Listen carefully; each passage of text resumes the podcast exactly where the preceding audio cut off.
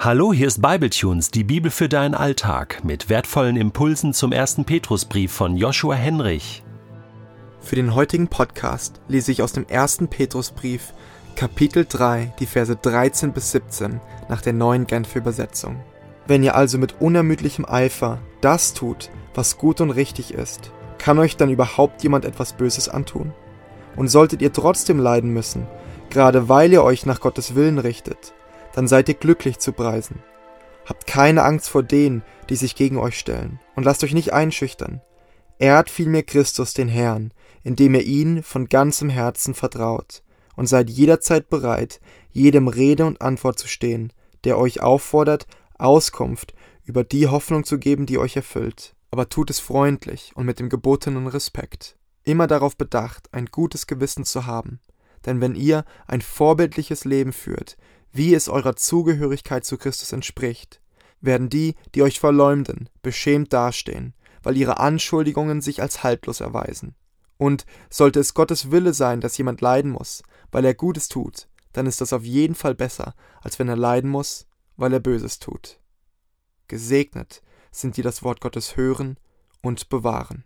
Der heutige Abschnitt wird von manchen Auslegern und Bibelübersetzern mit Seligpreisung der Leidenden überschrieben. Ich denke, das trifft es sehr gut, denn Petrus schreibt ein weiteres Mal über das Leiden, aber auch über Freude.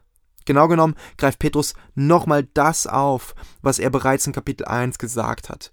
Gläubige haben allen Grund dazu, sich zu freuen und zu jubeln, denn in Jesus haben sie eine lebendige Hoffnung. Erinnerst du dich? Er schrieb dort, wenn du jetzt für eine kurze Zeit Prüfung verschiedenster Art durchmachen musst, gibt dir das die Chance, dich zu bewähren. Du lernst zu hoffen, und das läutert dich, so wie Gold in einem Feuerofen geläutert wird. So wie in Kapitel 1 kann auch der heutige Text schnell missverstanden werden.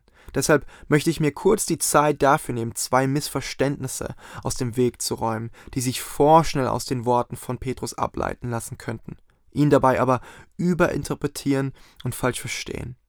Erstens, nicht jedes Leiden hat einen Sinn. Es gibt auch Sinnloses, Unnötiges zweckloses Leiden und, und das schmerzt besonders. Wenn eine dir nahestehende Person grundlos gestorben ist, dann brauchst du nach keinem Sinn darin suchen, als müssten liebe Menschen in deinem Leben sterben, damit du durch dieses Leid wachsen kannst, als würdest du nur wegen diesem Leid Freude haben können. Nein, Grund deiner Freude und deines Wachstums liegt nicht im Leid. Wie verkorkst ist denn dieser Gedanke? Grund deiner Freude ist das Zurückblicken auf Jesu Tod und Auferstehung, das nach vorne blicken auf Jesu Wiederkommen und das Verweilen mit dem Heiligen Geist, dem Tröster, der uns an die Worte Jesu erinnert. Alles zusammen gibt uns Hoffnung.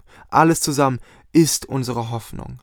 Weil Jesus gelitten und den Tod überwunden hat, deshalb können auch wir den Tod und das Leid überwinden. Weil er wiederkommen wird, können wir uns zuversichtlich freuen. Wir sind nämlich nicht in dem jetzigen Leid gefangen. Und weil Gott uns im Heiligen Geist nahe ist, sind wir nicht verwaist zurückgeblieben und nicht allein im Leid. Und zweitens, deshalb dürfen wir im Leid klagen, zu Gott schreien, Christen müssen nicht mit einer Grinsebacke Schläge ertragen und das Leid genießen lernen. Nein, Tränen dürfen fließen und laute Schreie von dir ausgehen. Denn Klage nimmt sowohl das Leid als auch die Hoffnung ernst. Lass dir bloß nicht einreden, du sollst für deinen Schmerz dankbar sein. Nein, sei dankbar dafür, dass Jesus am Ende alle Tränen abwischen wird. Sei nicht dankbar für dein Leid. Nein, sei dankbar für die Hoffnung, die dir Jesus geschenkt hat inmitten des Leids. Und genau vor diesem Hintergrund schreibt Petrus dann in Vers 15 davon, dass wir jederzeit bereit sein sollen, Auskunft über eben diese Hoffnung zu geben, die uns erfüllt. Petrus Wunsch ist es, dass Hoffnung dich und mich vollkommen durchdringt. Wenn man in den tiefsten Kammern unseres Herzens sucht, soll man nichts anderes finden als Hoffnung. Sie soll uns aber auch auf der Stirn geschrieben stehen, sichtbar für jeden sein, der dir und mir im Alltag begegnet.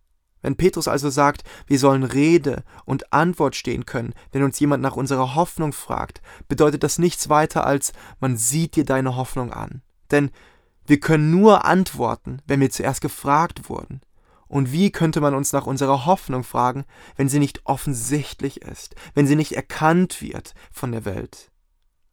Ist deine Hoffnung ein Rätsel für die Welt? Provoziert dein Lebensstil dazu, dass andere nachfragen?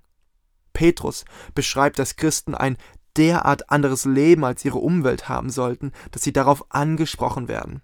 Ich denke, darauf hat er alles zulaufen lassen, das konsequente sich unterordnen gegenüber dem Staat, den Sklavenherren und den Ehemännern.